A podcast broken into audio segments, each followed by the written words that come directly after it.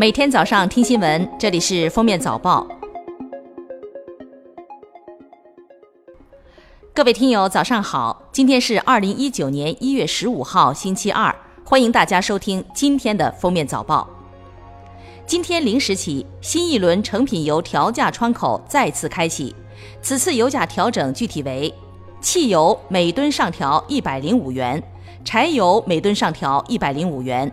折合九十二号汽油每升上调零点零八元，九十五号汽油每升上调零点零九元，零号柴油每升上调零点零九元。按一般家用汽车油箱五十升容量估测，加满一箱九十二号汽油将多花四元。国家航天局宣布，嫦娥五号月面采样返回任务将于今年年底左右实施。我国首次火星探测任务将于二零二零年前后实施。嫦娥五号任务后，中国探月工程还将完成三项任务：嫦娥六号、嫦娥七号、嫦娥八号，将在月球南极进行采样返回和综合探测等实验。探月工程后续还将论证建立月球科研基地。一月十三号，天津市武清区人民检察院对公安机关提请批准逮捕权健自然医学科技发展有限公司束某某等十六名犯罪嫌疑人。经审查证据材料，告知犯罪嫌疑人诉讼权利，并讯问犯罪嫌疑人后，以涉嫌组织、领导传销活动等罪，依法作出批准逮捕决定。海关总署十四号发布数据显示。二零一八年，我国外贸进出口总值三十点五一万亿元，同比增长百分之九点七，比二零一七年的历史高位多二点七万亿元。近日，北京市交通委介绍，今年北京地铁将告别单一票制，推出日票，乘客可在二十四小时内不限次数乘坐轨道交通。中国足协十四号发布公告，同意天津权健足球俱乐部有限责任公司更名为天津天海足球俱乐部有限公司。近日，重庆处罚了一辆通过高速的消防车，理由是超载。中国消防称，消防车是在扑救完火灾归队途中被开具超载违法行为告知书。重庆市交通执法总队通报称，误将其作为社会车辆，经核查未予以处罚。目前，总队已与消防部门进行沟通，并取得谅解，同时对相关责任人进行了严肃批评教育。记者从山西省公安厅交管局获悉，目前山西省所有高速公路隧道已实施统一限速，每小时七十公里。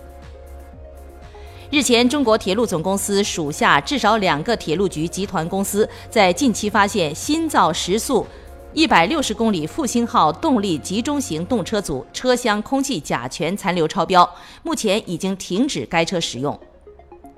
近期，北京监狱与支付宝合作，上线了服刑人员综合财务管理系统，对服刑人员提供了狱内支付、家属存款、现金存取、保障卡等一系列服务，同时对接了监狱内的购物电商、医疗等系统。在支付宝城市服务搜索北京监狱，会出现带您进入北京监狱弹窗。亲属通过支付宝实名认证审核通过后，可以为狱内的亲属存款。一月十四号，支付宝官微表示，该项服务属实。近日，网曝吉林艺术学院艺考现场疑似一监考人员多次为两名考生改话。一月十四号，校方发布情况说明，学校立即成立调查小组，开展调查核实工作，现已停止涉事监考人员的监考工作。一月十二号，湖南邵阳一名女乘客张某因错过站点，要求司机中途停车遭拒，遂取出随身携带的保温杯，将杯中热水泼在司机手上，司机手部烫伤，车辆失控撞向路边的绿化带，一车乘客被晃倒。其中一名乘客眼部撞伤，随后张某被依法刑拘。近日，海南居民邢先生为给新生儿落户，跑了五趟派出所，甚至被民警索要亲子鉴定的折腾经历引发关注。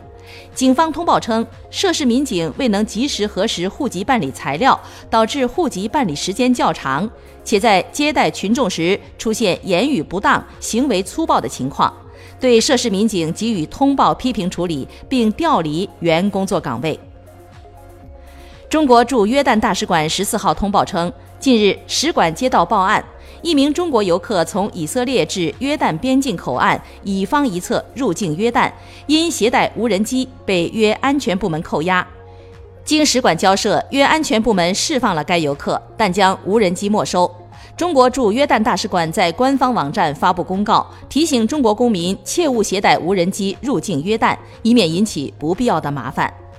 感谢收听今天的封面早报，明天再见。本节目由喜马拉雅和封面新闻联合播出。